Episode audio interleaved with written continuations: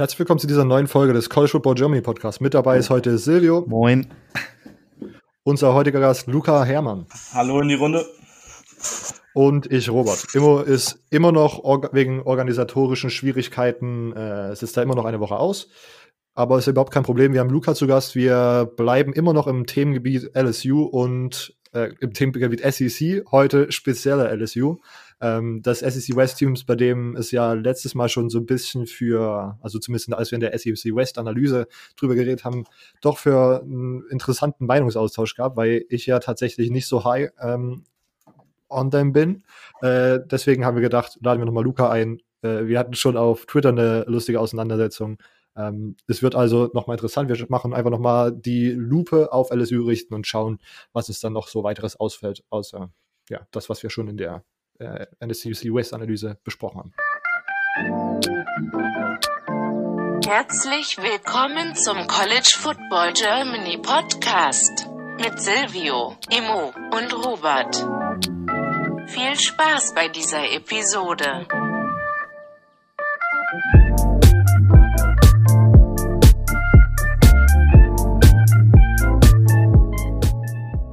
Okay, bevor wir aber zu LSU kommen und zu Luca, möchte ich nochmal kurz mich bedanken bei äh, allen, die uns auf iTunes oder besser gesagt Apple Podcasts eine äh, Bewertung dalassen. Das hilft uns immer dort bei den äh, Football Podcasts weiter oben angezeigt zu werden, sodass man uns leichter findet, wenn man nach College Football sucht.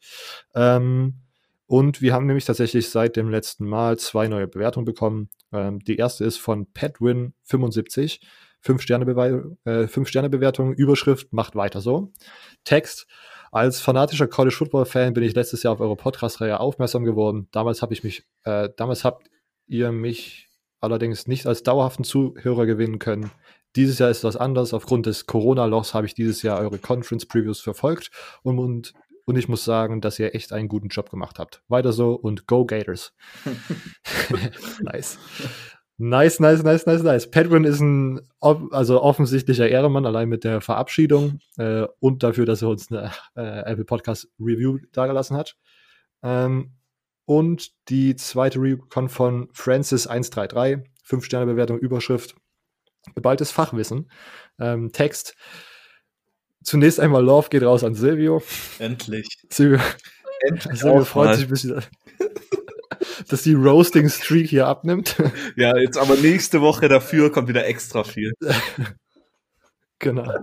ähm, ohne euch würde ich mich wahrscheinlich null für College Football interessieren. Ihr habt wirklich mega Ahnung und steckt extrem viel Mühe in, in eure Folgen und Analysen. Äh, kann man nur empfehlen und immer wieder einen Genuss. PS, gerne auch thecrunchtime.de abchecken. Kommt demnächst auch wieder was von mir vielleicht. Wir haben es auf jeden Fall gemacht. Vielen Dank dafür. Ich weiß gerade gar nicht, wer von unseren Jungs das ist mit Francis133, aber vielen Dank für den Plug. Äh, und PSPS, viel Spaß beim Vorlesen, Robert. Den hatte ich. Vielen Dank, Francis133, für die Bewertung. ähm, ja, also wie gesagt, diese iTunes-Rezensionen und äh, Apple Podcast-Rezensionen sind im Grunde für uns, aber eigentlich auch für alle Podcasts, die ihr gerne hört, der beste Weg, um die Podcasts zu unterstützen, neben äh, Patreon oder was weiß ich, monetären Situationen, weil uns das halt wirklich äh, vielleicht für Zuhörer überraschend viel hilft, diese, diese Rezension. Also wirklich vielen, vielen, vielen Dank dafür, dass ihr äh, euch die Zeit genommen habt, das zu machen. Ähm, ja, Jetzt ist das Organisatorische erstmal abgehakt und wir kommen zu unserem Gast Luca Hermann. Luca, stell dich doch mal ganz kurz vor äh, und erzähl mal so ein bisschen, wie du zum Football gekommen bist. Moin Leute, erstmal vielen, vielen Dank für die Einladung. Ich bin ein Riesenfan eures Podcasts, höre ich auch schon echt lange. Ich glaube, es war sogar der erste College Football Podcast, den ich gehört habe, als ich äh, angefangen habe, Fan zu werden.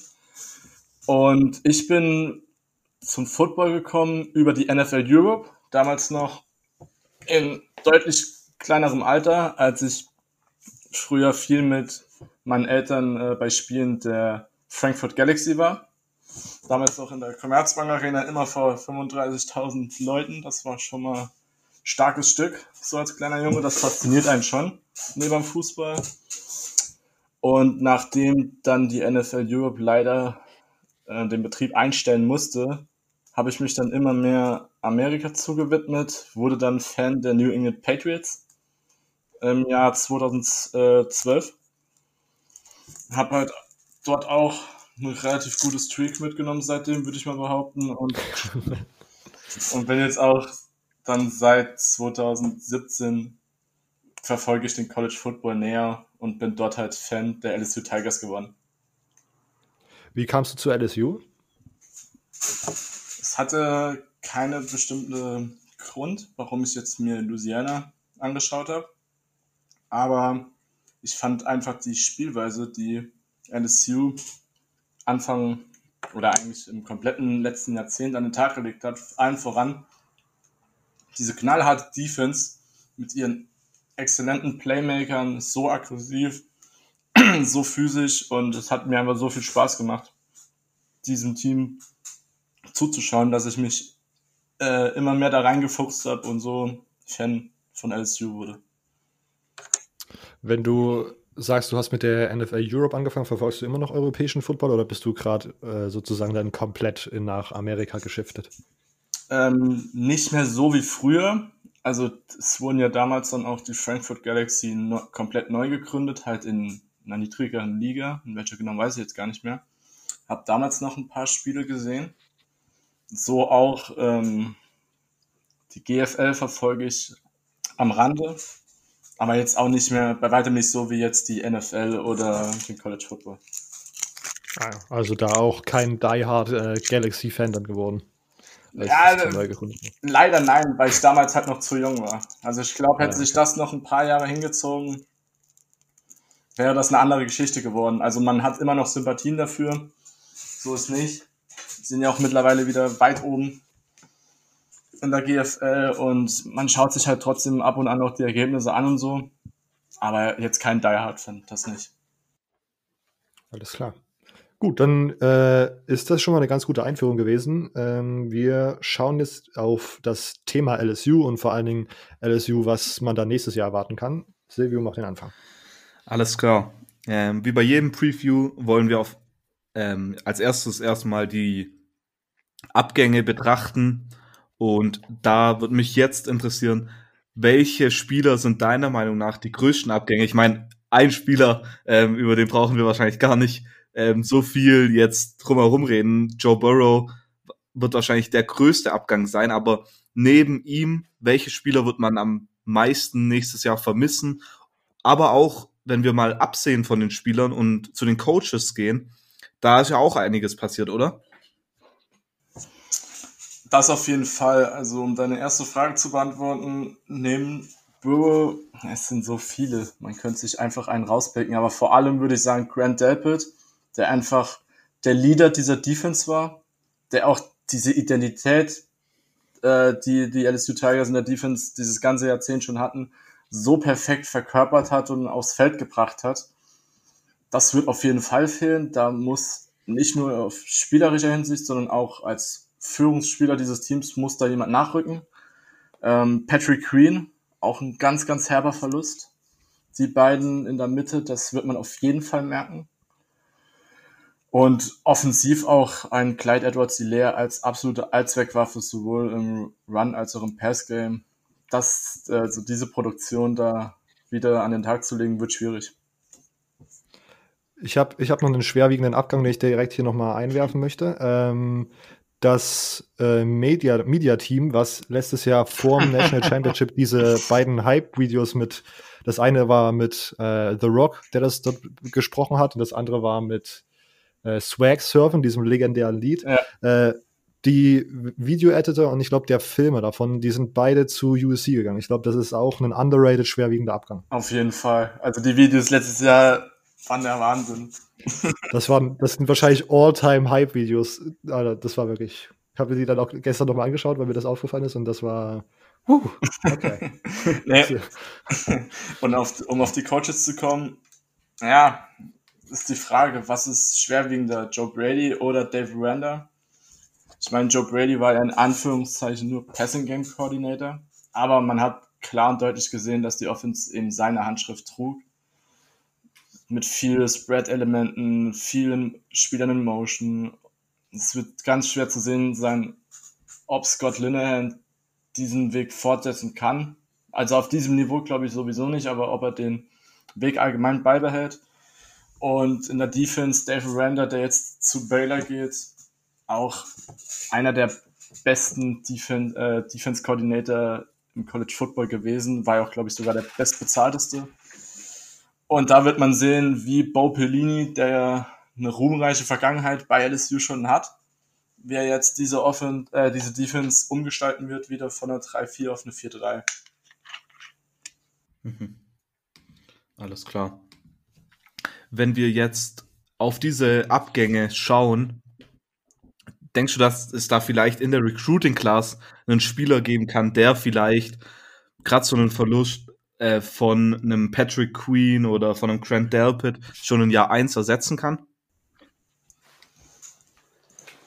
Ähm, auf die beiden Spieler bezogen würde ich sagen nein, aber was LSU auch dieses Jahr wieder an Talent an Land gezogen hat, ist sehr, sehr stark. Ich meine, Top 9, äh, 9 Top 100 Recruits, allen voran die drei Five Stars Eric Gilbert, Elias Riggs und Keishon Boutte.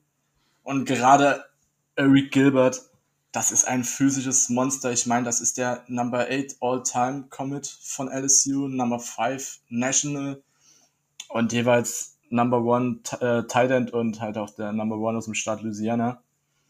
Dann Elias Riggs, der vielleicht nicht eins zu eins die Rolle von Delpit übernehmen wird, der aber vielleicht schon in Jahr 1 die zweite Outside-Corner-Position gegenüber von Derek Stingley sich einverleiben kann. Auch immerhin Nummer 2 Cornerback, Nummer 14 National und ein Keyshawn Boutte, Right Receiver, der vielleicht den Abgang von Justin Jefferson in gewisser Weise auffangen kann. Ich meine, auch immerhin Number 2 Right Receiver und Nummer 24 National.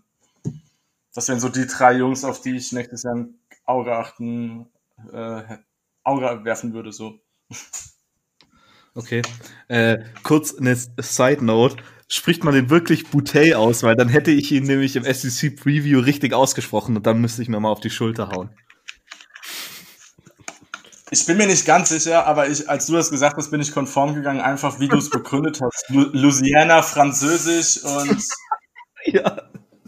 ich sag mal so, ich habe französisches Abitur, von daher würde ich jetzt einfach mal behaupten, dass ich Qualifikation jeden Fall da eine Ja, Entscheidung zu treffen. genau, genau. Von daher, du hattest recht, du kannst dir auf die Schulter klopfen. Ich bin stolz auf dich, Silvio. End, endlich, endlich also Ich meine, es war ja auch ein, ein niedriges Level, also es war jetzt ja noch kein schwieriger, schwieriger Na- Nachname. Trotzdem. Okay. Dann gehen wir zur Offense über.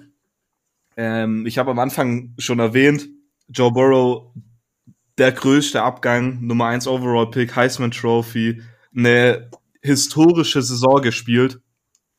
Jetzt hat man vermutlich, zumindest für mich als Außenstehendes, scheint so, als wäre Miles Brennan der Nachfolger, der jetzt versuchen wird, Joe Burrow irgendwie ansatzweise zu ersetzen.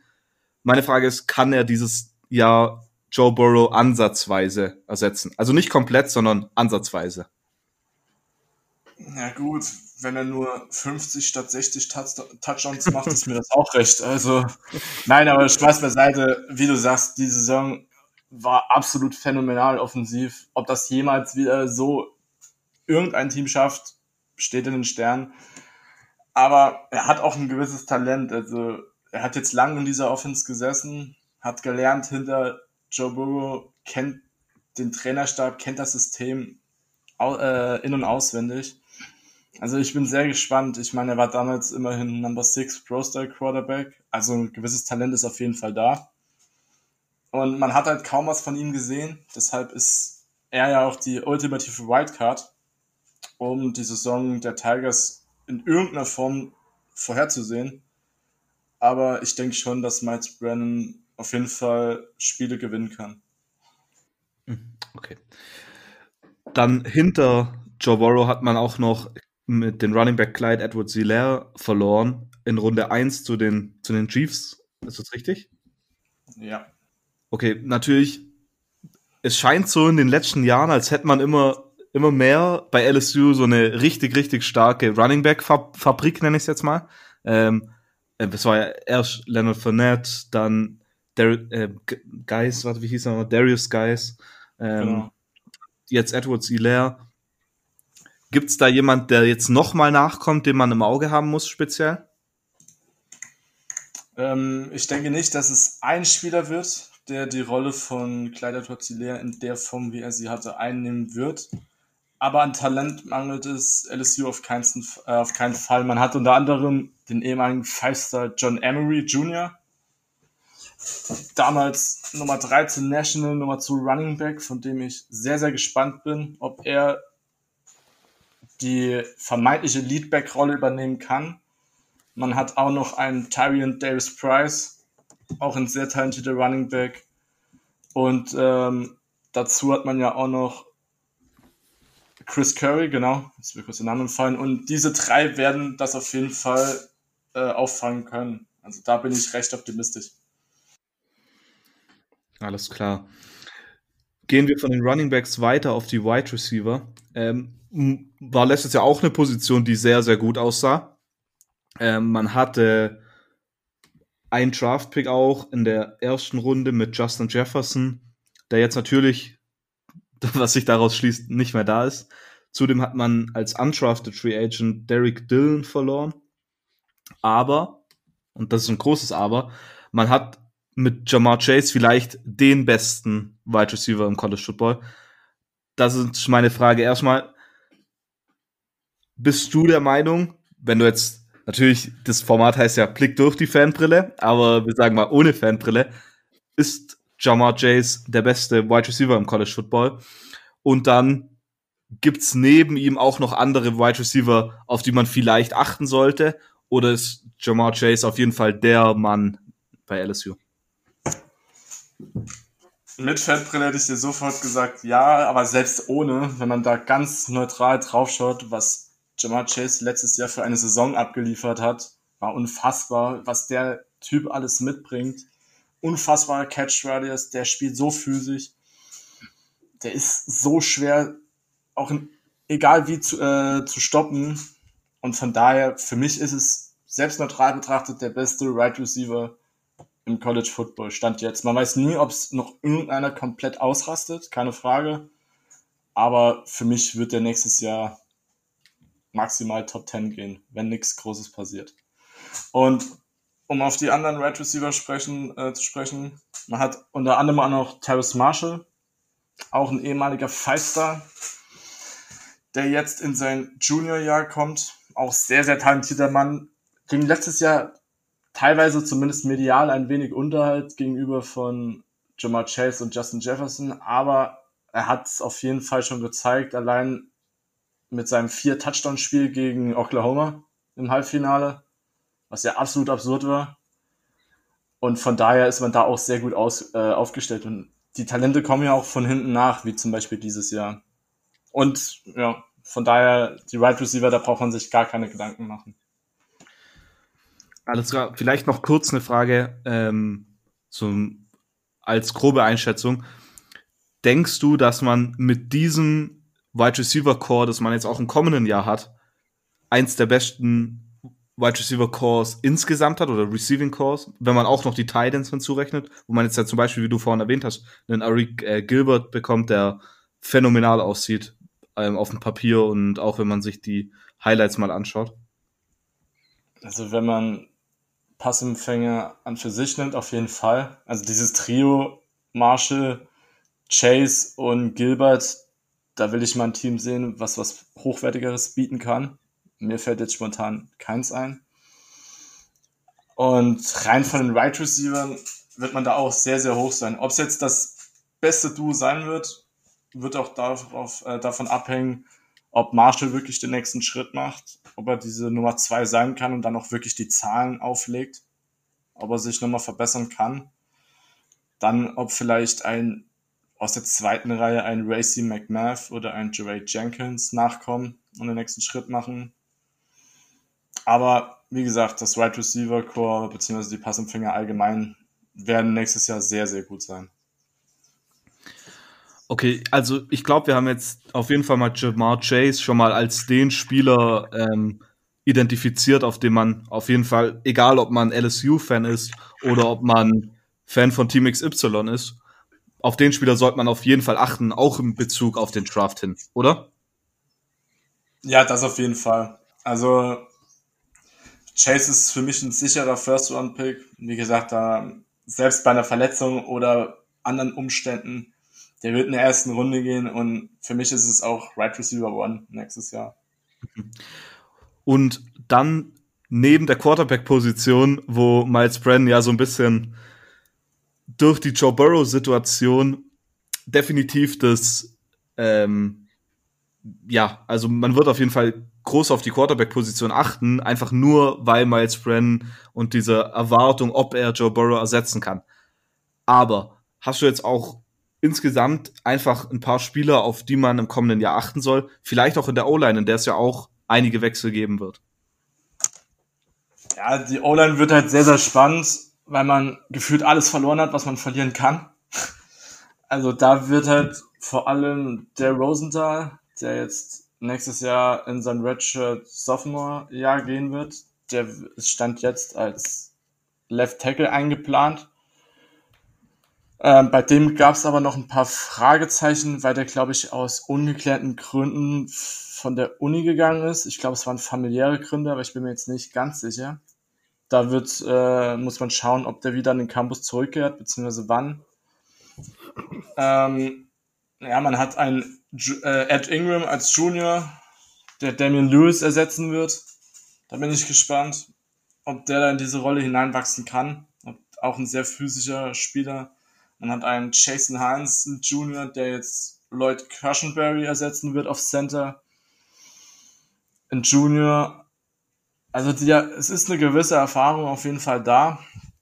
Aber sie haben halt sehr, sehr wenig gespielt. Und vor allem, sie müssen halt eine komplett neue O-Line bilden und das dauert halt auch. Und jetzt gerade weil die Training Camps ausgefallen sind, wenn du eine komplett neue O-Line mehr oder weniger hast und du hast halt dieses Training nicht, fällt das halt doppelt und dreifach ins Gewicht. Und das könnte halt nächstes Jahr auch so ein gewisser Knackpunkt werden. Ein Spieler, den ich noch reinwerfen will, ist Cardell Thomas ähm, müsste dieses Jahr Sophomore sein. Ich, oder ich weiß nicht, ob der geredshirt hat. Ähm, der, der, hat geredshirtet, ja. Ah, der hat geredshirtet, okay. Ähm, den habe ich, ich habe mit dem mal Videos davon gesehen. Der Typ ist einfach 6'2 groß und wiegt zu seinen Hochzeiten irgendwie 370 bis 380 Pfund und bewegt sich aber trotzdem irgendwie für, für die Größe so abgefahren. Ähm, was auf jeden Fall in, interessant ist. Ja, für, es kann auch gut sein, dass der nächstes Jahr schon eine Rolle spielen wird, keine Frage. Ein sehr, sehr interessanter Mann. Es wird halt zu sehen sein, wie es jetzt, äh, wie sich die O-Line aufstellt. Das ist halt momentan noch recht schwierig, halt einfach auch, weil man noch keine Berichte aus den Training Camps oder ähnliches hat. Mhm. So, jetzt bitte einmal deine generelle Einschätzung zu der Offense im Vergleich zum nächsten Jahr. Äh, ohne dass man jetzt vielleicht schon mal auf diese ähm, Coordinator oder Passing Game Coordinator Wechsel eingeht. Oder vielleicht hängt es gleich auch dran, äh, dran an.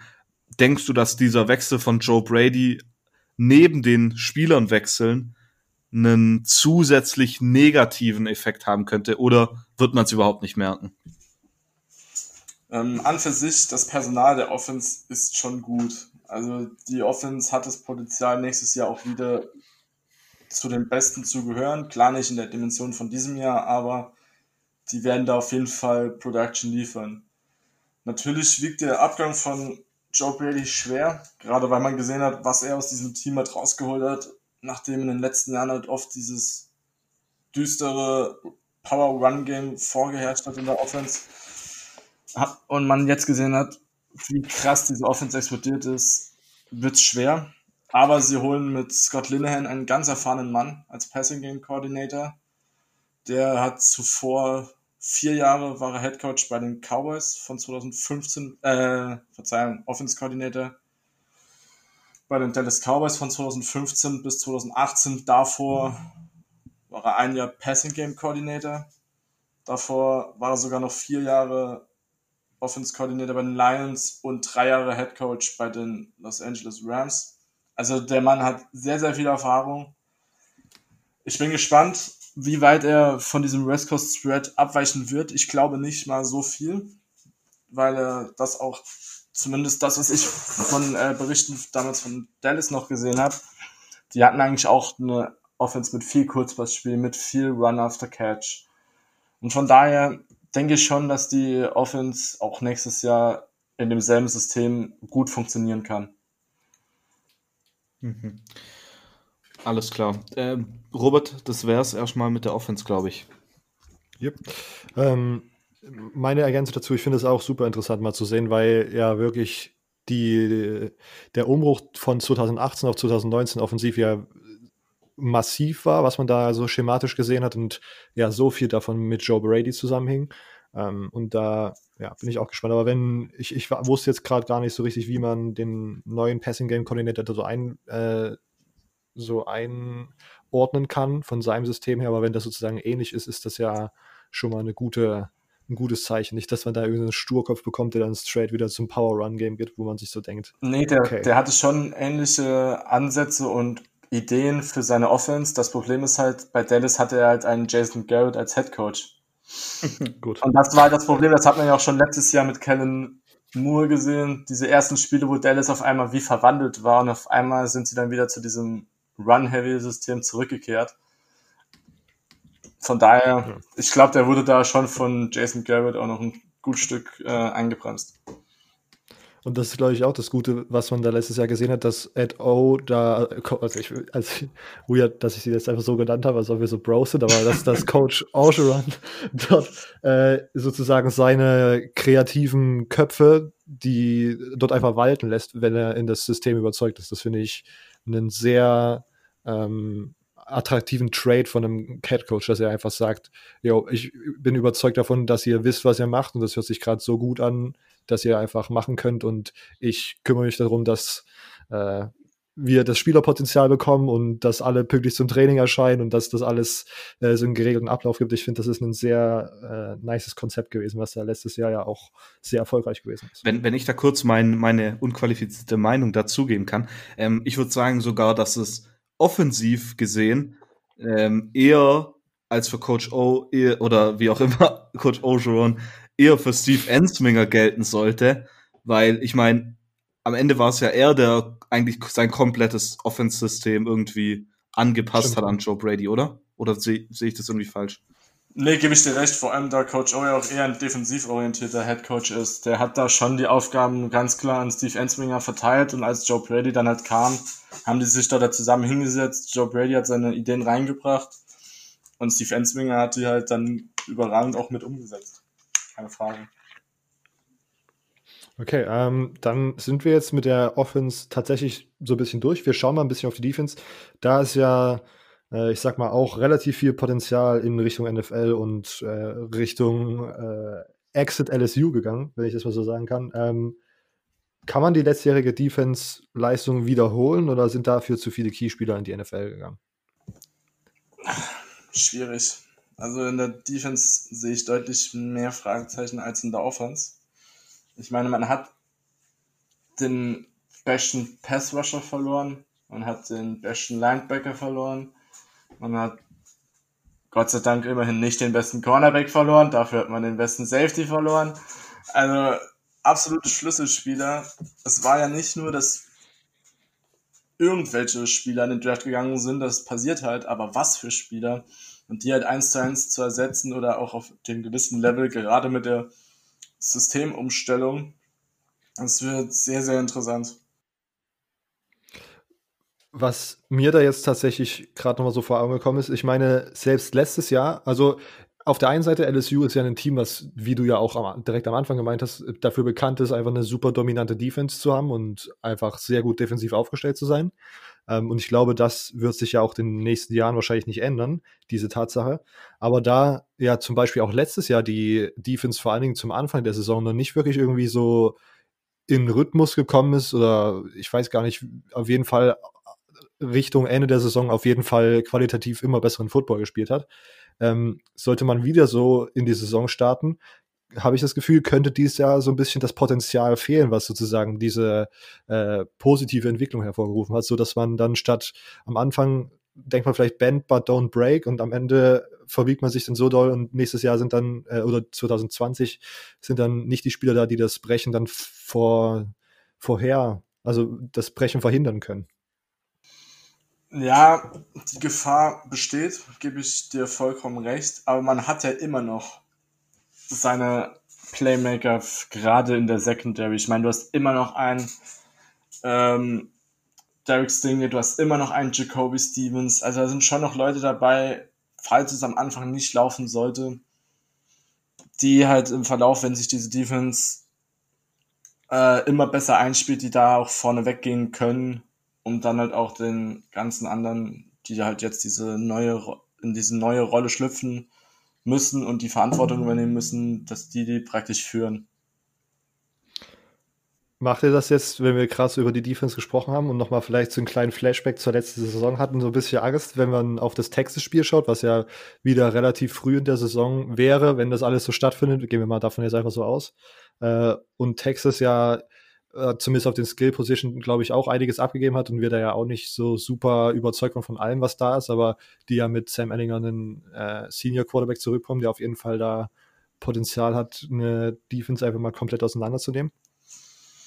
Für mich wird Texas das Make-or-Break-Game in dieser Saison in Bezug darauf, ob man wirklich wieder ganz oben angreifen kann oder ob es einfach nur eine gute Saison wird mit einem abschließenden Bowl-Game, weil wenn man aus diesen drei Conference, äh, Non-Conference Games am Anfang der Saison direkt mal schon 2-1 rausgeht und dann muss man noch bei den ganzen anderen Spielen, ich meine, drei der vier strammen Gegner in der SEC hat man auswärts und nur Bam hat man zu Hause. Also das Texas-Spiel muss gewonnen werden. Unter welchen Umständen auch immer. Da ist mir auch egal, ob sie mit 30 oder mit einem Punkt gewinnen, aber das muss irgendwie nach Hause gebracht werden. Das äh, Problem ist nur, dass ja Texas, äh, die University of Texas ja, sag ich mal, so ein bisschen manchmal an Höhen, an Höhenwahn leidet. Und dann, wenn, also ich sag mal so, wenn ich vorm Spiel wieder irgendwelche DBU-Shirts sehe, die Texas trägt, dann habe ich direkt ein schlechtes Gefühl und dann könnte LSU den Sieg holen. Ich glaube, ich würde es einfach daran abhängig machen. Ja, verständlich. Also wenn, von DBU brauchen wir jetzt gar nicht anzufangen, sonst lege ich mich wieder mit allen Leuten an, aber da gibt es halt für mich auch einfach keine zwei Meinungen. Ja. Naja, aber wie gesagt, Texas, das wird direkt kritisch. Gerade um, weil man noch nicht weiß, mit beiden Koordinatoren, die neu sind, wie eingespielt ist die Offense bzw. die Defense, wie sehr greifen schon die einzelnen Räder in das äh, bei dem 4-3-System. Ja, wird interessant. Ja. Ich äh, arbeite weiter an meiner Colin Cowherd-Persönlichkeit, indem ich hier einfach mal alle Texas-Fans, die uns vorhin getriggert hat mit dem Höhenwahn, äh. tweetet mich. ähm, in Anführungszeichen. Ähm, welche Spieler in der Defense werden aussehen Regen? Du hast gerade so ein bisschen schon äh, Name-Dropping gemacht, vor allem die Secondary, wo du äh, sozusagen immer noch die Stärke siehst, neben Derek Stingley, den wir schon gesagt haben, der einer der besten jungen Corner im College Football ist. Was ist, was wäre dein Spieler to watch? Jetzt rein auf die Secondary bezogen oder allgemein? Nee, nee, allgemein in der Defense. Ähm, neben Derek Stingley halt, wie schon eben erwähnt, Jacoby Stevens, Senior, der jetzt nochmal zurückgekommen ist, was ich auch schon sehr, sehr gut finde. Der ist wichtig, wenn man den auch noch verloren hätte, dann wäre es da ziemlich duster geworden. Ähm, ich bin auch sehr gespannt auf Jabril Cox, den man jetzt als Transfer sich geholt hat der hat für mich sehr, sehr viel Potenzial, gerade auch auf Outside Linebacker, weil man Marcel Brooks verloren hat, ehemaliger Five-Star, der jetzt zu, lass mich nicht lügen, Texas Tech gegangen ist? Nee. Nee, das war Monroe, das Safety. Ich weiß, ich weiß es jetzt gerade nicht, wo er hingegangen ist. Aber man hat ihn, man hat auf jeden Fall ihn verloren. Ja, die Defense Line, da ist auch Talent drin, aber auch nichts, wo man jetzt sagt, da weiß man, was man bekommt. Das wird man halt mhm. sehen. Also das Herzstück wird ganz eindeutig wieder die Secondary sein. Mhm.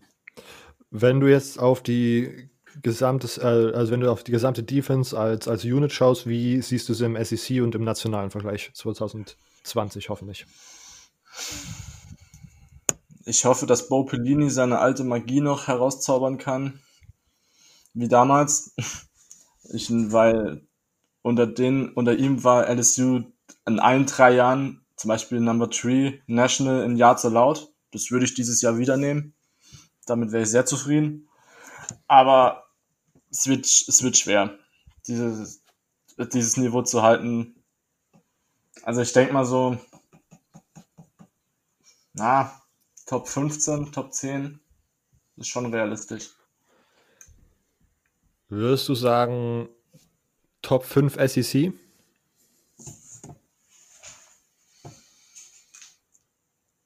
Oh, Ja. längere, Über längere Über Überlegungspause hier. Ja.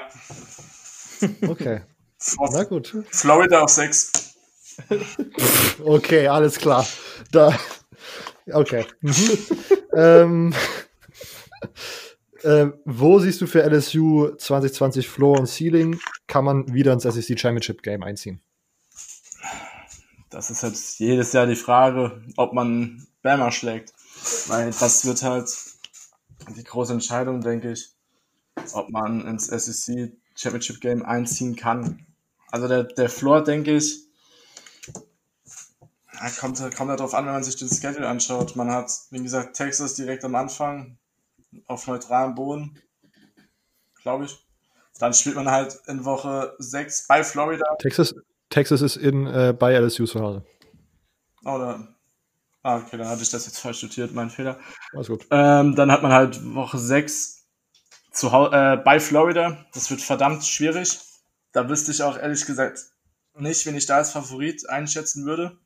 Jetzt nicht, weil ich hier in diesem Podcast bin. Mhm. Bevor ich endgültig verdroschen werde. Nein, also ich würde da wirklich sogar Florida als leichten Favorit sehen. Dann kommen halt Arkansas, Mississippi State zu Hause. Dann kommt Gott sei Dank zum richtigen Zeitpunkt die Bye. Und dann kommt halt dieser Four-Game-Stretch am Ende der Saison zu Hause gegen Bama, zu Hause gegen South Carolina und dann halt bei Auburn und bei Texas A&M. Also im schlimmsten Fall, ah, ja, ich ich glaube, ich habe mir das schon dreimal hin und her überlegt und mich umentschieden, weil ich einfach nicht weiß, was mich dieses Jahr erwartet. Ich, mir ist theoretisch, nach der letzten Saison sollen sie 8-4 machen, ist mir recht. Aber ich denke mal, das wäre so der aller, aller größte Worst Case, wäre wirklich 8-4. Realistischer meiner Meinung nach wären 9-3. Eventuell 10-2. Das wäre schon. Alter, Äh, eventuell 11-1. Nee, das ist nicht. Also, Relativ wahrscheinlich. Nein, also ich schwanke zwischen 9 und 10 Siegen. Aber ich glaube, dieses Jahr wird Bama zu stark und deshalb wird man das SEC Championship Game nicht erreichen. Okay, ich habe ja, gut, wir haben das ja auch schon äh, auf Twitter gesagt. Ich habe das Gefühl, dass du da so ein bisschen noch zwei andere Teams aus der SEC West äh, unterschätzt, wo man dann, äh, sage ich mal, im Worst-Case-Szenario vielleicht doch auf 7-5 fallen könnte. Aber gut. Aber gut. Okay, die, okay, jetzt, jetzt will ich hören. Ich, Achso, du, ich meine, ja, du hast ja eh Flo, äh, LSU auf 4, dich kann, kann ich gar nicht ernst nehmen. Also, kannst du jetzt nicht sagen, dass äh, Texas, Florida, Alabama, Auburn und Texas AM Spiele sind, die die LSU nicht verlieren könnte. Das nein, sind, nein. Aber ich glaube, Ja. ich sag ja, der Worst Case ist für mich 8-4, weil die nicht alle 5 verlieren werden. okay. Also wenn das passiert, das, dann verliere ich irgendeine Wette, dann denk dir einen Wettansatz aus. Singen. Ich mein- Singen ist immer die. Also wenn, wenn die Okay, wirklich, wie gesagt, sie hatten seit 2000 nie schlechter als 8-4. Wenn die wirklich dieses Jahr 7-5 gehen, singe ich. Dann Okay. dir die Hand drauf. Aber die Florida-Hymne. Ja, Okay, ja, okay. Okay. Oder, oder ja, okay. Wir, oder weil, weil theoretisch, wenn, wenn Stefan schon, also wenn Ich Florida äh, Georgia, State, also keine Chance. nee, aber wenn, wenn Florida Georgia schlägt, dann muss Stefan schon die Florida-Hymne singen. Deswegen wäre ich eigentlich dafür, dass äh, für Luca der Einsatz die Alabama-Hymne ist. Oh. Mit ein bisschen Diversity in die Lieder. Oder die Clemson-Hymne. Als. Ja. Als, als, Du musst ganz großes Statement machen, dass The Real Nein, Death nein, Valley nein. ist in Clemson, South jetzt geht's zu Carolina. weit. Silvio, jetzt geht's zu weit. Ich, ich singe von mir aus, aber das einzige Death Rally steht in Louisiana. Okay. Können das jetzt auch Das noch ad absurdum hochdrehen. Mit Tattoos, mit allem. Na gut, wir, wir bleiben beim Singen und Luca darf sich dann aussuchen, wenn er, wenn wir uns dran erinnern, äh, Florida oder Alabama. Da kann er dann äh, schauen, was ihm besser, was ihm besser in die Stimmlage passt. Okay, letzte, vorletzte Frage zu LSU. Wir haben es auch schon angeschnitten gehabt. Wir haben einiges auch an Coaches abgeben müssen, an NFL und so weiter. Ähm, wie zufrieden bist du mit den ganzen neuen Coaches heiern? Wie gesagt, ich halte von Scott Linehan sehr viel. Geballte NFL-Erfahrung, auch in ganz verschiedenen, Position, äh, verschiedenen Jobs so. Ähm, er wird, denke ich, die richtige Art von Offense nach Baton Rouge mitbringen. Von daher bin ich da recht offen, äh, optimistisch, dass der zusammen mit Steve Ensringer wieder eine potente Offense aufs Feld bringen wird. Defensiv, ja, Bo Pellini war halt schon Ewigkeiten kein Coach mehr. Kommt jetzt nochmal zu LSU zurück. Vor 15 Jahren hatten sie eine der besten Defenses des ganzen Landes während seiner Zeit. Vielleicht kann er diese Tricks, die er damals hatte, jetzt wieder anwenden und kann die Defense dann mal auf einen sehr hohen Schritt, äh, auf eine sehr hohe Stufe bringen. Aber es wird halt interessant. Also ich bin optimistischer bei der Offense als bei der Defense. Okay. Ja. Äh, war, war Bo Pelline nicht bis zum nächsten, bis zu jetzt 2019 Head Coach bei Youngstown State?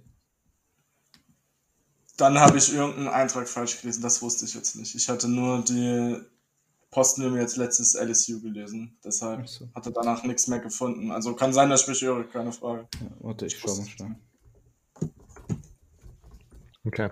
Ähm, in der Zeit, wo Silvio ganz kurz die Bo Pellini äh, Vita nachschaut, kann ich schon mal die nächste Anmoderation für unsere, ja, also erstmal noch erwähnt, wir tippen natürlich auch wieder das Rivalry Game, diesmal gegen Bama, aber wir schieben das Ganze ans Ende, weil wir letzte Woche entschieden haben, wir machen mit jedem Gast, den wir jetzt noch in der restlichen Offseason bei uns im Podcast begrüßen dürfen. Eine äh, Runde Mount Rushmore, eine Kategorie, die wir vor ein paar Folgen eingeführt haben, in der wir einfach die Top 4, unsere Top 4 eines äh, Überthemas vorstellen. Ähm, dieses Mal, weil uns aufgefallen ist, dass beim Eis, äh, bei den Eissorten aus der letzten Folge so ein bisschen die Doppelung drin war, so dass am Ende Silvio und Stefan einfach im Grunde dasselbe hatten, nur Zitrone und Mango ausgetauscht. äh, oder so ähnlich. Deswegen machen wir es diesmal im Snake Draft und das, was genommen wurde, darf nicht nochmal von jemand anderem genommen worden. werden. Okay. Silvio, hast du kurz gefunden? Ja, oder? er war bis von 2015 bis 2019 Head Coach von Youngstown State. Ah, okay. Haben wir auf, gut. aufgeklärt. Okay. Gut, also kommen wir jetzt zum Mount Rushmore. Ich nochmal ganz kurze, noch mal ganz kurze Story äh, hier aus dem, aus dem äh, Background vom College Football Germany Podcast. Ich habe eine kleine Grafik zusammengebastelt, die ich letzten Donnerstag hochgeladen habe, ähm, wo ich alle äh, Top 4 Eissorten aus letzter Woche zusammengetragen habe. Und weil ich nicht mehr, mir es nicht aufgeschrieben hatte während der Episode, muss ich die Episode beim Schnitt nochmal anhören und habe mir es da rausgeschrieben. Äh, und da habe ich gehört, dass ich anmoderiert habe mit, wir gehen langsam überall in Deutschland auf die 30 Grad zu. Seitdem ich das gesagt habe, ist bei mir in meinem Studienort permanent unter 20 Grad und es hat eine Woche lang nur durchgeregnet. Das heißt, wir reden heute über die, äh, den, Mount Rushmore der American Sports Logos. Ähm, wahrscheinlich kommt in der nächsten Woche die Ansage, dass jedes American Sports Team nur noch ein einziges Logo zur Verfügung haben kann und deswegen sind alle coolen Logos äh, werden automatisch gebannt oder sowas. Naja. Na gut. Nichtsdestotrotz, äh, wir haben es jetzt schon gesagt, American Sports Logos ist heute das Thema. Wir machen wieder Snake Draft und kommen wahrscheinlich nachher im Endeffekt wieder komplett durcheinander. ähm, aber unser Gast Luca darf anfangen. Ähm, Luca, deine Nummer 1. Look at the size of that bird! Wow! We proudly present the Mount Rushmore of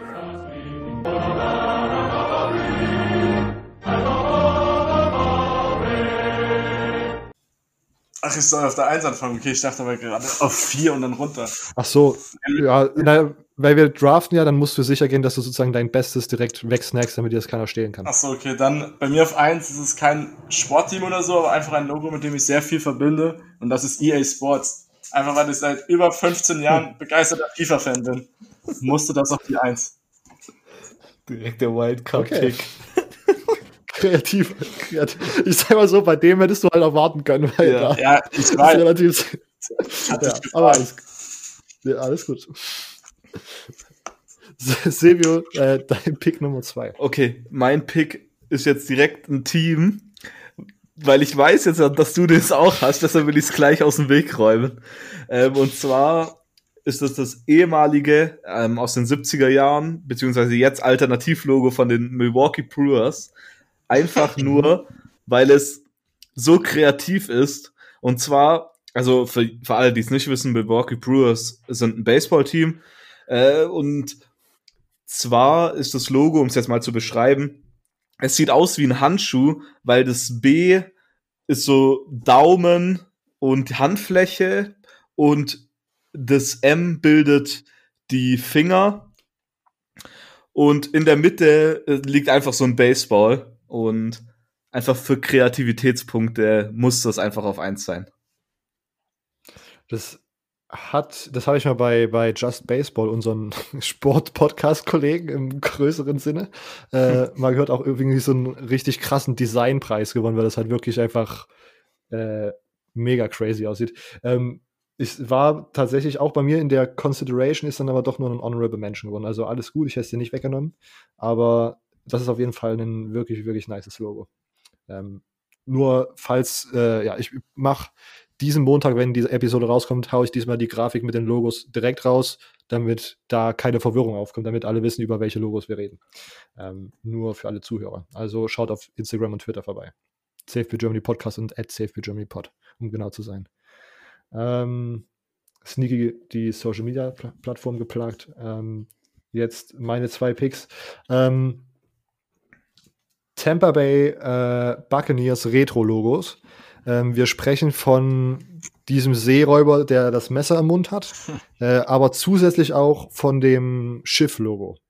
Ähm, zwei, ich finde, das sind wahrscheinlich die besten, für meiner Meinung nach die besten Logos aus der NFL, diese beiden Alternativdinger, ähm, die auch mit dem, ich würde sagen, besten All-Time-Uniforms kommen, diese Creamsicles, die so dieses Orange, orange äh, Trikot haben, weiße Pants, weißer Helm mit orangen Face Mask und diesen Retro-Logos drauf. Also Tampa Bay hat da wirklich uh, und wenn man das auf einem äh, T-Shirt bekommt, was halt, also das Logo dieser Seeräuber oder das, das Schiff rot auf einem weißen T-Shirt oder so, das ist auch, also Goat, Goat Logo der NFL. Gibt es ähm, diesen Räuber jetzt nicht ja. auch mit äh, Tom Brady's Kopf drin? Ja, gab's. gab's. Äh, kreative Idee, aber ja, es kommt nicht an das Original ran, meiner Meinung nach. Ja, ja das, das Thema können wir jetzt auch bitte lassen. Das so. Als Patriots-Fan kommen wir direkt wieder so Vietnam-Flashbacks hoch. Ja. ähm, ich versuche das zu verdrängen, einfach als wäre es nie passiert. Jetzt, ich weiß, dass Silvio noch ein Baseball-Logo hat, deswegen, ich weiß nicht, ob es das dasselbe ist, aber äh, ich nehme Tampa Bay Devil Rays, äh, das Retro-Logo, die haben auch, also die Rays sind aus Tampa Bay, haben dort einen, der Ray ist ja sozusagen so ein Stachelroche, so ein Manta-Rochen, keine Ahnung, ob das dieselben sind. Ähm, auf jeden Fall gibt es da sehr, sehr nice Kombinationen, als die noch sozusagen das echte Rochentier als, als Logo auf den, auf den Jerseys und auf den Caps haben. Ähm, das ist wahrscheinlich äh, ja, eines der besseren MLB-Logos. Und ich muss ganz ehrlich sagen, MLB ist als Liga schon ziemlich weit vorne dabei mit allen Logos. Mhm. Silvio okay. kann dann mit Pick Nummer 2. Okay, bei mir kommt direkt wieder ein Alternativlogo aus der MLB. Und zwar ist es ein Alternativlogo, das gar nicht so bekannt ist. Das wurde hauptsächlich eingesetzt zwischen, in, zwischen den 70er und den 80er Jahren, und zwar von den San Diego Padres, der Slugging Friar.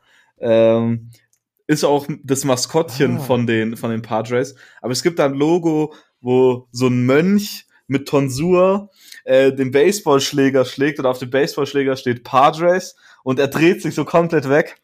Äh, ist ziemlich cool ziemlich cool gemacht. Und dann, das hat, die, die Padres haben das dieses Jahr auch wieder eingeführt, oder letztes Jahr besser gesagt. So braun, braun-gelb ist es. Mhm. Ähm, und das sieht halt ziemlich cool aus mit diesem Friar, weil dieser Mönch halt auch so einen braunen, ähm, so eine braune Kluft anhat. Äh, Und ist ziemlich, ziemlich nice eigentlich, ja. Das kann man jetzt wahrscheinlich diese Saison noch mehr erwarten, weil ja die Padres jetzt auch wieder ihre normalen Farben zu braun und orange geändert, äh, braun und gelb geändert haben, ne? Richtig, ja. Oder Silvio? Ich, ich glaube, ja. ja. Ähm, aber. Okay, okay. Ähm, dann kann Luca jetzt mit äh, Back-to-Back, -back, also zwei hintereinander. Ähm, ich gehe auch auf ein Retro-Logo, aber nicht in die MLB, sondern in die NBA, die da auch ein paar okay. gute haben. Zwar nicht ganz so viel wie äh, beim Baseball, und zwar das Oldschool-Logo der Memphis Grizzlies, wo Memphis in Blau steht, dann hat man Riesenfett in Türkis Grizzlies und davor hat man diesen Grizzly, der halt mit seiner Pranke so ausholt. Mhm. Und das, das ist das Logo aus den 90ern, gerade als sie dann äh, umgezogen waren. Und das äh, finde ich einfach ein überragendes äh, Oldschool-Logo. Finde ich auch nicht schlecht. Also ich habe tatsächlich auch etwas vor Augen. Ich glaube, auch eines der besseren NBA-Dinge. Hast du noch ein Basketball-Ding? Nee, momentan nicht. Ich habe als nächstes bei Back to Back gehe ich in die NFL. Und da habe ich mich jetzt ganz kurzfristig vorhin nochmal umentschieden, einfach weil ich es eben schon gesagt habe. Ich nehme das Oldschool-Logo der damals Boston, heute New England Patriots mit dem Patriot, der da steht mit seiner Uniform und den Snap ausführt. Ja, okay. Klassiker. Like that. Finde ich ziemlich nice. Äh, ich, ja, ich noch mal kurz zur NBA. Ich finde NBA so von den Logos wahrscheinlich sogar am, am, am langweiligsten, wenn man das im, im großen Scheme sieht. Ja. Aber was ich zum Beispiel auch nice finde, ähm, diese, ich glaube, das kommt auch aus den 90ern, die 90er-Logos von den Toronto Raptors. Ja, ja, mit den lilanen Trikots der Raptor. Genau, genau. Die finde ich auch ziemlich, ziemlich nice. Das stimmt. Ah. Silvio mit Pick Nummer 3. Okay, dann gehe ich jetzt tatsächlich auch in die NBA. Und zwar, mein Logo uh. ist ein, wieder auch ein äh, Retro-Logo. Ähm, und zwar ist es das Retro-Logo von den Utah Jazz. Es ist nicht oh, wirklich ja. anders als, wobei doch, es ist schon, schon ein bisschen anders. Und zwar ist es einfach so ein Kreis und im Hintergrund sind so, sind so Berge und es steht einfach Jazz davor. Und es ist aber so, so in mehreren Blautönen und, und einem Lila dazu, was ziemlich cool ist, weil es so ein bisschen eine alternative ähm, Farbkombination ist die man nicht so häufig sieht. Lila vor allem. Hm, finde ich ziemlich gelungen. Eins der überragendsten Trikots aller Zeiten, finde ich. Die haben sie ja. ja jetzt auch letztes Jahr wieder aufleben lassen und dieses lilane Trikot ist so überragend. Ja, stimmt. Auf, auf, der anderen Seite bei Utah dann natürlich diese Fauxpas wie, dieser, wie dieses Sonnenuntergang-Trikot. Was ist da ja. das Statement zu? Ja, okay. Schwierig. Schwierig. Sunset ähm, Ah, war, das war wobei, von der City Edition oder so. Ja, gibt schlimmere. Okay, okay. Ja, wahrscheinlich schon, aber ich fand, dass es jetzt halt, also was da andere Teams in diesen City Edition Dingern gebracht haben, war schon nicer als einfach so rot, gelb, orange. Ja, aber okay. das stimmt auch wieder. Ja, da gab es doch. Apropos rot, gelb, orange, ja. Ähm, das von Miami war da doch mit so, mit so, ähm, Alter, ja. Die haben die, rosa, blau und schwarz. Miami Vice Vibes. Genau. Die ja, waren genau. überrannt. Das, war, ja, das habt ihr jetzt aber auch ja. einfach vier Jahre hintereinander gemacht, oder? Wo die dann einmal als Base weiß hatten und dann und danach schwarz und danach rosa und so und das hellblau. Ja, das waren aber auch die geilsten äh, Alternativ-Jerseys, wo es da gab. Das stimmt. Jahren, also. Ja, das stimmt. Ähm, es hat mir Silvio tatsächlich mal eine nice Überleitung äh, kaputt gemacht gehabt. äh, apropos Rot, Gelb, Orange. Äh, mein einziges äh, College Football Logo in meinem Mount Rushmore, äh, Arizona State. Äh, auch hier will ich mich auf gar kein einziges Logo festlegen, ein, ähm, denn ich finde, der Dreizack ist einfach mega ikonisch. Ich bin ein großer Fan von dem Dreizack. Dazu kommt gleich ein zweiter Pick noch. Ähm, und natürlich der äh, Sun Devil als, als gesamte Figur und als Gesicht, den man so auf den Helm tragen kann, finde ich eine nice Alternative. Also Arizona State, mein Top College Football Logo Team. War das mal so, wenn das jetzt noch Sinn gemacht hat, diese Wortkonstellation. ähm, und mein vierter Pick ist mein zweites MLB-Team. Äh, von den Seattle Mariners. Ähm, der Mariners Dreizack vielleicht ein bisschen redundant mit dem ASU Dreizack, aber auch da gibt es so eines, wo ich glaube, so eine Kompassnadel und dann kommt dann sozusagen so der Dreizack so rausgesplasht. Das ist einfach, also ich weiß, also ich habe diese, habe ein Fable für solche maritimen Logos oder wenn man die so ein bisschen umkreiert wie ASU. Ähm, bin da großer Fan auch von den generellen ähm, Mar Mariners äh, Alternativen Retro-Logos. Die haben da sehr, sehr nice Kombis. Okay. Silvio. Okay, jetzt hast du mir gerade eben tatsächlich ein Logo geklaut. Äh, und zwar hatte ich dieses ASU-Logo mit diesem Sun Devil, der, der rennt mit dem ähm, Dreizack in der Hand. Weißt du, oh. welches ich meine? Weißt du, welches ich meine? Ja. ja. Das, ist, das ist nämlich auch ziemlich nice. Gut. Ja, ich weiß. Ähm, Aber ist leider weg. Ja, ist leider weg. Äh, daher tue ich ein bisschen dein Ego pushen, Robert. Äh, ich gehe auch ins College Football. ähm, und ich nehme die Florida Gators. Und ich finde das allgemein, das, das normale Logo nur mit dem Kopf schon ziemlich cool, aber es gibt ja auch das mit diesem ganzen Krokodil, wo der so einen Pullover anhat. Dieses, mhm. das ist sehr, sehr auch gelungen. So Oldschool-Ding, ja. ja. ja.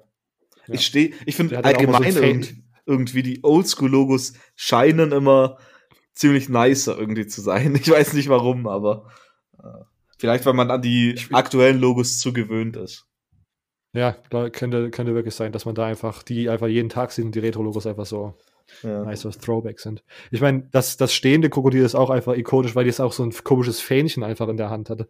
Ja. Was ich auch irgendwie absurd finde. Ähm, Silvio geht mit Florida und dann hat Luca jetzt noch einen Pick offen. Wie sich zum Abschluss dieser Folge gehört, ich bleibe beim College Football und nehme den ikonischen Tiger der LSU Tigers. Einfach weil ich den geil finde. Einfach weil der so mächtig und gebieterisch aussieht. Selbst, selbst wenn ich kein Fan wäre, ich finde dieses Logo rein vom Design überragend. In welcher Ausfertigung auch immer, ob du es jetzt so schräg von der Seite oder halt wo du diesen kompletten Kopf von vorne siehst, die sind einfach zu gut. Ja, ja. Ähm, habt ihr noch Honorable Mentions, die man hier noch mal kurz erwähnen sollte zu, zu Logos? Vielleicht auch nicht zu lange, sondern einfach mal so ein bisschen reinwerfen. Dieses Oldschool-Logo von Oklahoma. Ähm, mit diesem, ach, wie nennt man? Mit dem Sooner? Ja, mit diesem Sooners, wo auf diesem, ach, wie nennt man die denn, wo man aus dem Wilden Westen kennt, diese äh, Wägen. Diese Wagen. Ja, genau. Ja. Das finde ich auch noch nicht schlecht. Ja, ja. Das Sooners ähm, Schooner, Schooner oder so heißt er doch, oder? Genau, genau. Man nennt die, glaube ich, ähm, Con Conestoga oder so. Conestoga Wagon heißen die, glaube ich. Okay. Conestoga. Ähm, Silvio, sag mir, ob du das, äh, ob dir das was sagt. Albuquerque Isotopes? Albuquerque Isotopes. Was? Äh, und, und Jacksonville Jumbo Shrimps. Jacksonville Jumbo Shrimps. Ja, Jacksonville Jumbo Shrimps kenne ich. Das ist das Minor League Team von den äh, Miami Marlins. Ich glaube, Double A, ja. Ähm, ja. Das, immer wenn es komische Namen sind, kann man sich eigentlich merken, dass es Minor League Baseball Teams sind. Ja. Albuquerque Isotopes finde ich auch einfach ein absurder Name und die haben auch sehr lustige Logo-Kombinationen. Auch einfach, ich glaube, sie haben auch eins so ein Alternativlogo, was einfach nur ein Sandwich ist, was ich von vorne bis hinten einfach nicht verstehe. Aber ich finde es einfach lustig, würde man einfach eine Cap haben mit so einem Sandwich drauf. Ähm ich mache einfach noch ganz schnell weiter. Ich habe noch Oakland Ace, alles, was mit dem Elefant zu tun hat. Weil ich das irgendwie random finde, warum ein West Coast-Team einen Elefant als, als Logo hat. ähm, ich, Florida Gators habe ich. Ich finde das neue, das aktuelle Florida Marlins ähm, ah nee, das alte Florida Marlins T-Shirt, wo äh, Logo mit dem F und dann so einem Schwertfisch, das finde ich ziemlich nice. Äh, davon habe ich auch eine Cap mir aus Amerika damals mitgebracht. Das neue äh, Miami Marlins Logo finde ich auch nicht schlecht. Ähm, für alle Eishockey-Fans werfe ich mal Winnipeg Jets in den Raum. Und sonst habe ich noch Florida Gators aufgeschrieben.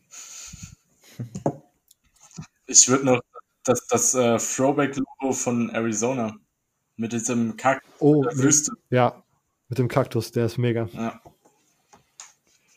Silvio, willst du noch was reinwerfen? Nee, aber wir könnten tatsächlich mal ähm, einen Mount Rushmore mit Minor League Baseball Namen machen. Da gibt es auch einige sehr absurde. Also, du hast gerade eben Jumbo Shrimps ja schon erwähnt, das sind, ist das Double A-Team von den Marlins und das Triple A-Teams sind, glaube ich, die New Orleans Baby Cakes. Und da in dem Logo ist irgendwie so ein aggressives Baby, das aus einem äh, Kuchen rausspringt oder so. Und das hat so einen Baseballschläger in der Hand. Ganz komisch. Ist es ein kleiner Baseballschläger? Also proportional zum Baby? Ja, proportional zum Baby, ja. nice. Ich meine, die äh, Red Sox haben ja auch zum Beispiel die Portland Sea Dogs, die finde ich gut. Ja. Oh, und, ja, die Lowell, ja. und die Lowell Spinners. also. Ja, da brauchen wir eigentlich dann nochmal irgendwie Peter oder Julian, solche, die sich jetzt mittlerweile in Baseball eingearbeitet haben. Da ist wahrscheinlich eine ganz gute, könnte was ganz Gutes werden. Ja. Okay, ähm, perfekt. Also, wenn ihr diese Logos, die wir jetzt gerade äh, begeistert beschrieben haben, äh, sehen möchtet, schaut einfach, wie gesagt, CFB Germany Podcast auf Instagram, CFB Germany Pod auf Twitter. Da müsste diesen Montag, wenn ihr diese Episode pünktlich Montag hört, dann sollte da schon eine Grafik online sein. Ähm, und wenn ihr es später hört, sollte sie alle mal online sein. Okay. Vielen Dank für das Mount Rushmore, war wieder eine gute Runde. Wir machen jetzt den fliegenden Abschluss mit unserem viel zu frühen Tipp für das Rivalry Game LSU gegen Alabama. Äh, Luca, bist der Gast, du hast den Vortritt. LSU wird das Ding 45, 42 gewinnen. Okay, okay. Optimistisch. Jetzt die Höhe oder der Ausgang? Beides. oh, oh, oh. ja. Okay. Äh, Silvio, du darfst direkt. Okay. Ähm, Silvio darf jetzt direkt den nächsten Tipp abgeben und wenn ich Silvio richtig kennen würde, würde er sagen, wird ein knappes Ding, aber Bama gewinnt das. Und dann muss man nochmal darauf hinweisen, dass wir seit neun Episoden immer mit Ergebnis tippen. Ja, nee, ich, ich, ich habe mir tatsächlich ein Ergebnis aufgeschrieben. Ähm, und zwar wird es das gleiche Ergebnis sein wie 2017. Und zwar wird Alabama mit 24 zu 10 gewinnen. Okay, relativ dominant. Und Low Scoring. Ähm, und Low Scoring, genau.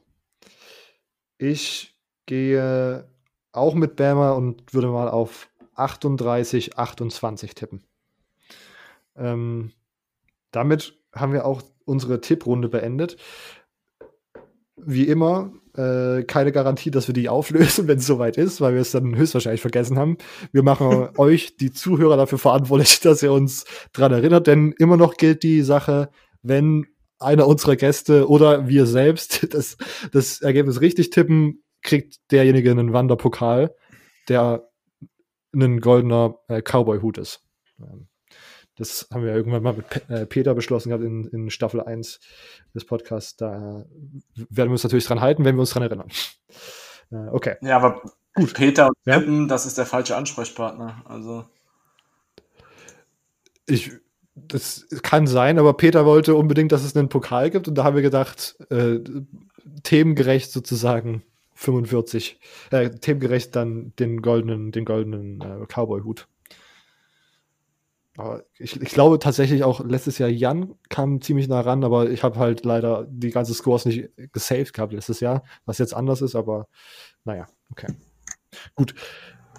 Vielen Dank, Luca, dass du da warst. Du kannst gern noch einmal äh, Werbung machen für, für deinen Twitter-Kanal oder was auch immer. Ähm, Floor is yours erstmal vielen, vielen Dank für die Einladung. Es hat mir sehr viel Spaß gemacht. Jetzt habe ich die, jetzt bin ich im College Football Podcast Fan Olymp angekommen, in dem ich die drei größten Podcasts alle dabei sein durfte. Also war mir eine Ehre. Vielen, vielen Dank. Immer wieder gerne.